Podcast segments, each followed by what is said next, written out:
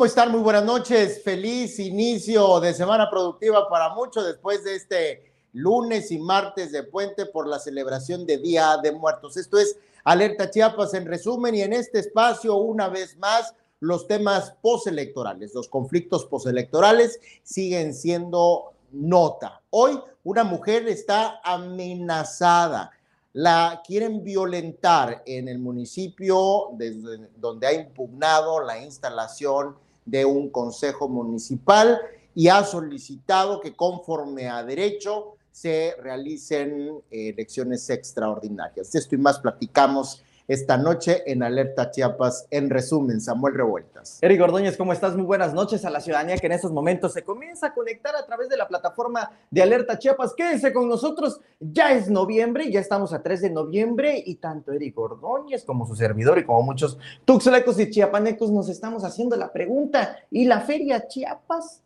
¿Va a haber? ¿No va a haber? Aquí le vamos a contar todos los detalles. Eric, ¿qué te parece si comenzamos? ¿Qué se celebra en noviembre, Samuel? Además del Día de Muertos. Hay muchas celebraciones. Es tu mes, es tu mes. Bueno, iniciamos justamente con esta denuncia que a través de redes sociales se ha dado a conocer el día de hoy.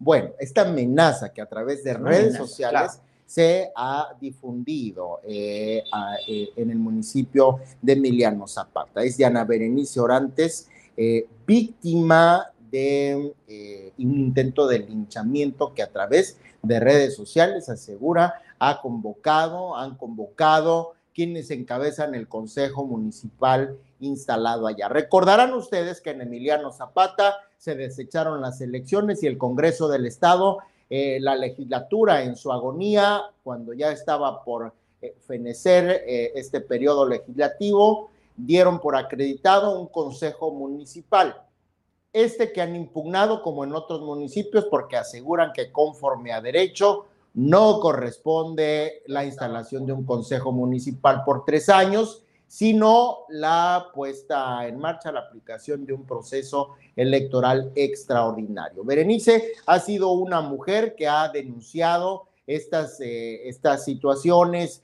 que el mismo Congreso del Estado ha permitido y esto le ha conllevado a que hoy su seguridad, su integridad, la de ella, la de uno de sus menores hijos, esté comprometida, porque a través de redes sociales, sí, a través de redes sociales, los grupos detractores y al parecer simpatizantes del Consejo Municipal han solicitado se unan todos contra ella y han convocado a un linchamiento. A través de redes eh, sociales esto, a esto se ha convocado, entonces Berenice el día de hoy eh, encabezó una conferencia de prensa, dio declaraciones para diversos medios, dentro de ellos, dentro de ellos Alerta Chiapas y hace un llamado a las autoridades competentes a que garanticen su seguridad, su integridad y la de su familia, Y fíjate que dentro de todo esto, lo que está sucediendo en los ayuntamientos donde se instalaron consejos municipales, es bien importante también que el Congreso del Estado básicamente se ha, se ha, desentendido totalmente de esto que debiera ser una responsabilidad del Congreso del Estado, de la Secretaría General de Gobierno. Y fíjate que hay una información un tanto interesante que tiene que ver con consejos municipales porque ya se dio a conocer que el Comité Ejecutivo Nacional del PRI posiblemente intentando sacar algún tipo de raja política, pero también, digo, al final de cuentas, qué bueno que lo está haciendo también, ya presentó, ya presentó un recurso de impugnación ante lo que denomina la indebida cancelación de elecciones en diversos municipios de Chiapas. Esto se da evidentemente a nivel nacional, lo aterrizan aquí en el plano local, en Chiapas lo va a conocer el presidente estatal, que bueno, nada más lo que hizo fue informarlo, pero bueno, es el Comité Ejecutivo Nacional del PRI quien ya, ya dio a conocer la impugnación. ¿Esto qué significa? Que si lo llevan hasta las últimas instancias, pues podría ser que sí se desarrollen elecciones en estos municipios donde están operando consejos municipales que quién sabe de dónde eh, eligieron a las autoridades, porque evidentemente no fueron electas ni por el voto ciudadano y por supuesto que tampoco por alguna decisión que pudiera ser de la mayoría, que es como debiera de ser, porque pues, se supone que estamos en un estado democrático. ¿Quién los eligió? ¿Quién sabe? Pero de la nada el Congreso del, Estado, la anterior legislatura, los dejó establecidos y mira, Eric, que al siguiente día ya estaban publicados en el, periódico, oficial del Estado que Qué se encarga sincronía. de hacerlo la Secretaría General de Gobierno. Qué sincronía. Y Mucha fíjate que sincronía. resulta también sumamente interesante este, esta que es la herencia maldita que dejó eh, Sí. la legislatura pasada a esta nueva legislatura, pero que esta nueva legislatura, en voz de unos de sus eh, integrantes, priista, por cierto, Sí, sí. pues, se declaran totalmente ajenos a esta situación e incapaces de poder posicionarse ante los temas diversos relacionados con conflictos postelectorales en el estado de Chiapas. Y bueno, sí. ahora vemos la raja política que encabeza el PRI eh, en búsqueda justamente no de hacer un señalamiento sobre lo malo que hicieron los diputados que se fueron o estas condiciones eh, que dejaron inestabilidad en el, en el, en el Estado, sino que buscan con ello pues ensalzar eh, sus posiciones, ¿no? sus preferencias. Así es, Eric Ordóñez. Pasamos a otra A información. tema. Tenemos más información. Antes de abundar en torno al tema de la Feria Chiapas, que ya vemos un sinfín de comentarios, ahí vamos a pedir a nuestro compañero Gustavo Caballero si puede ir eh, proyectando los comentarios de la ciudadanía. Creo que es muy necesario poner contexto. En la mayoría de los estados de la República Mexicana ya está en verde en el semáforo epidemiológico ante el COVID-19. En muchos estados ya para el siguiente año, para el 2022, ya están programando eventos masivos de gran magnitud. Podemos apreciar ahí algunos conciertos, por ejemplo, el de Coldplay, que seguramente vas a ir, Eric Ordóñez. No, Pues, bueno, con la suerte que hemos tenido. de manera masiva están convocando a ciudadanos para que puedan ser partícipes de conciertos de acuerdo con las bandas eh, eh, de, de su elección. Pues bueno, esto no está ajeno, por supuesto, al panorama local. Aquí en Chiapas hemos estado investigando en torno a la Feria Chiapas, este evento que, pues bueno, se desarrolla cada año y que en su edición 2020 fue cancelado a consecuencia del COVID-19. Fue cancelado el 14 de noviembre, para ser más exactos. Eh, el presidente del patronato, Manolo Pariente, quien ha venido presidiendo este patronato durante mucho tiempo, pues bueno, decidió cancelar la Feria Chiapas en el 2020 y yo creo que todo mundo, por supuesto, que dimos esta aprobación porque estaba con todo No la pandemia del COVID-19.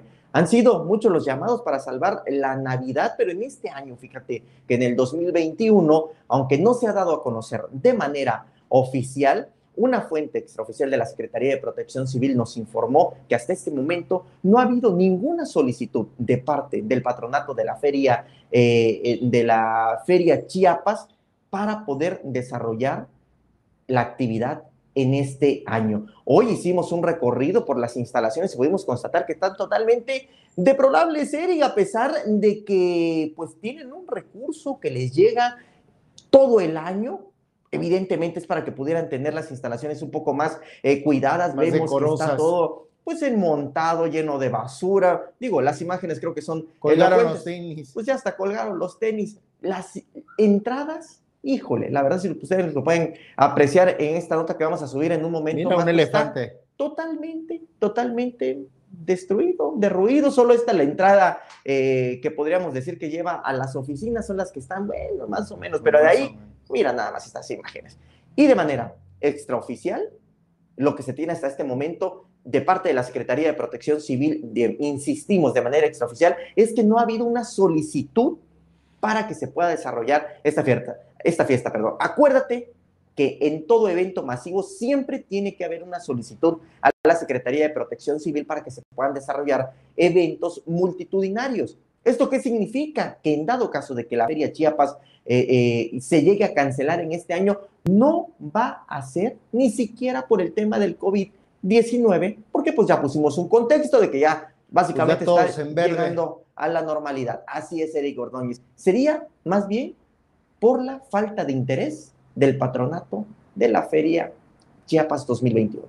Fíjate, eh, eh, además de este desinterés que se visibiliza con el estado actual que guardan las instalaciones de la Feria Chiapas, pues también hay un tema de información o desinformación Siempre, o falta todos los años. de información como todos los años. Fíjate, me, me resulta eh, hasta curioso, imagínate, todavía no quitan la publicidad del 2019, es decir, podemos obviar que durante dos años, 2020 y lo que va del 2021, no le han dado pero ni la mínima importancia a las instalaciones de la Feria Chiapas. Y mucho menos, además por las condiciones que han prevalecido de contingencia sanitaria, pues se han desarrollado otros eventos que suelen darle vida a este, a este sitio. Es importante que se dé a conocer, eh, si sí o si no, te digo, desde el punto de vista económico, Samuel, digo, Protección Civil tendría que establecer eh, los protocolos eh, al deberse, eh, al tratarse de un evento socioorganizativo. Sin embargo, pues ya estamos a nada para estas fechas. Nada. Ya se anunciaba cartelera, ya se soltaban los polvorines de cuáles serían las o los artistas que estarían presentes y ahora de esto no hay absolutamente nada. No eh, estamos conminando a que sea necesario que haya una feria Chiapas. Por supuesto. Pero sí un posicionamiento. ¿Por qué? Hay otros eventos, bueno, se sabe ya de Tapachula, su feria es hasta el próximo año, y también ya hay eh, presuntas carteleras, ¿no? Entonces sí es importante para fines de que la ciudadanía eh, tome sus respectivas previsiones, dar a conocer qué sucederá con este tipo de... Bueno, incluso en la misma Ciudad de México, que podríamos denominarla como el epicentro de la pandemia aquí en la República Mexicana, pues ya en unos días más se va a celebrar eh, la Fórmula 1, que se espera una derrama económica bastante importante, pero, por supuesto también que lleva a, a actos masivos y ¿Qué quiero decir con esto? Por supuesto que no estamos diciendo de que ya haya eventos multitudinarios, sin embargo, de que ya en otros estados de la República están regresando a este tipo de eventos. Faltará, por supuesto, las confirmaciones respectivas de manera oficial para que nosotros podamos transmitírselas. Ya establecimos algunos contactos también con gente de protección civil que nos los diga de manera oficial. Hasta este momento es un dato extraoficial que no habrá Feria Chiapas 2021, pero que sí lo que sí va a haber es esta expo ganadera que se celebra todos los años también y que el año pasado sí se desarrolló y que no precisamente tiene que ver con los actos masivos que se dan por los conciertos, ya sea en el palenque o en, el, o en el Teatro del Pueblo. Eh, la Expo Ganadera forma parte también de la Feria Chiapas, pero es un evento que tiene que ver más con una cuestión comercial, donde llegan empresas. El año pasado hubo. El año pasado hubo, así. Ni eso han dicho este año. Ni eso han dicho. Pues si ya no quieren la Feria Chiapas, avísenle, denle otro giro.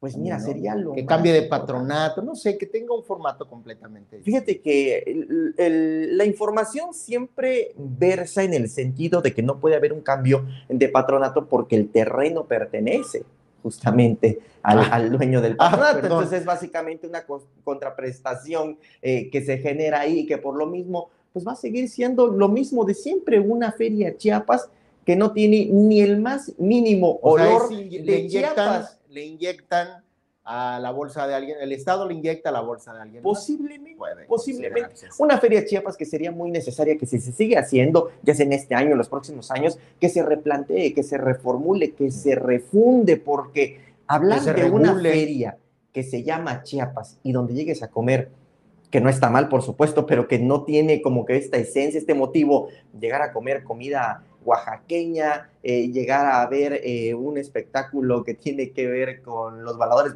de Papantla, que siempre es todos los años. O sea, entonces, ¿a qué clase de feria Chiapas nos estamos refiriendo? Es como el, el pasado Festival Internacional Cervantino Barroco en San Cristóbal. ¿Hubo este año? Pues mira, para empezar, festival entre signos de interrogación. ¿Festival? ¿Eso fue un festival internacional? No hubo absolutamente nadie que representara el exterior. Ahora, Cervantino en toda la cartelera no hay nada que refiera a las letras de Miguel Cervantes de Saavedra. Todo completamente lo pondría con signos de interrogación y además bastante lamentable es la información que circuló en que en esta ocasión, fíjate que hemos sido críticos del Coneculta, pero pues bueno, el impulso de parte del Coneculta estuvo, de donde no lo hubo fue del Ayuntamiento de San Cristóbal de las pues están llegando no aportó la parte que le correspondía y que por lo mismo fue un evento, perdón por la expresión, mediocre de únicamente eh, tres días en el que básicamente lo están llevando al hoyo. Bueno, pues es que por algo no se ha caracterizado, se han caracterizado muchas administraciones municipales como esta, bueno, que está en una nueva administración, la de Tuxtla, pero por la promoción de la cultura más allá del Club de los Elogios Mutuos, las entregas de reconocimientos este, eh, de dudosa procedencia, en fin, no hay una estrategia propia de la difusión de la cultura, no solo en Tuxtla Gutiérrez, repito, sucede ahora en San Cristóbal de las Casas, y en términos de Estado también el Coneculta ha quedado mucho a deber. Así es, Eric Bueno, cambiamos de, cambiamos de tema. Hablando de cosas muertas, eh, la venta de flores estuvo muerta también en estos días, al menos son lo que dicen, son las declaraciones de vendedores del de, eh, mercado 20 de noviembre, o mercadito de las flores, como le conocemos aquí en Tuxtla Gutiérrez. Enclavado en el centro de la ciudad, Socorro, una de las comerciantes, asegura que pues, no, no hubo jale este año eh, por las ventas de flores. Dos factores muy importantes. Primero, asegura que estos vendedores ambulantes que se instalan a las afueras de los panteones, que no se sabe si son regulados o no, afectan directamente a la comercialización de la flor en sitios eh, legalmente establecidos. Por otra, aseguran también que los proveedores incrementaron sus costos y una de las flores que más se encareció fue la de cempasúchil. Ahora, eh, algo que adolecen estos comerciantes, como muchos seguramente, es que desde la pandemia las cosas no son iguales. Pero si algo podemos notar de diferente en este año, Samuel, la audiencia, es que hubieron menos restricciones en los panteones. Estamos hablando de un aforo de más de 70 mil personas, tan solo en los panteones municipales de Tuxtla Gutiérrez, repito, municipales, no ejidales, porque, por ejemplo, el ejidal de Terán no abrió sus puertas ese año por el tema de la pandemia. Entonces, tenemos que, aunque hubo más movilidad, permitida de acuerdo a la semaforización en la que nos encontramos y a la decadente, al decadente, a la decadente cifra de contagios diarios. Eh, no, ni eso, ni eso ayudó a que las ventas fueran, dejaran buenos dividendos a los eh, comerciantes de este mercado en particular. Otros seguramente han de haber hecho su agosto. Y fíjense que las esperanzas ahora descansan en el mes de diciembre, esperando que puedan recuperarse un poco, porque aseguran que este no ha sido en lo absoluto su año. Son tres fechas las importantes para las personas que se dedican a la comercialización de flores. Hay que recordar el 14 de febrero y también el Día de las Madres y junto con el Día de Muertos son de sus fechas eh, fuertes y también ahí es el mismo llamado, Eric, también a nosotros como ciudadanos. Creo que es bien importante eh, este tipo de fechas, fomentar estas tradiciones, no únicamente por lo que conlleva esta parte eh, mística, sino que incluso por la derrama económica que se genera. Siempre es muy importante y sobre todo luego a las personas que estuvieron en este proceso de la pandemia. Bueno, que fuimos, fuimos la gran mayoría, pero que sobre todo a comerciantes de los mercados estuvieron enfrentándola de una manera espantosa, terrible. Espérame que ahí te va un ya dato, porque si por algo nos caracterizamos, Samuel, es por contar todas las versiones de la historia. También. Y a través de los comentarios de esta nota que ya publicamos, muchos usuarios aseguran también que los precios estaban muy elevados comparando un día con otro. de un día para otro, un incremento desmedido en el costo de las flores. Ojo, que nosotros cubrimos la historia de los productores de cempasúchil número uno, eh, aquí en el centro al menos del estado, del estado, y aseguraban que los precios eran exactamente los mismos, aunque si hubo menos producción de cempasúchil. Así es, Eric Gómez. Pues bueno, estamos llegando al pues final de este espacio informativo. Antes, Eric, dos felicitaciones.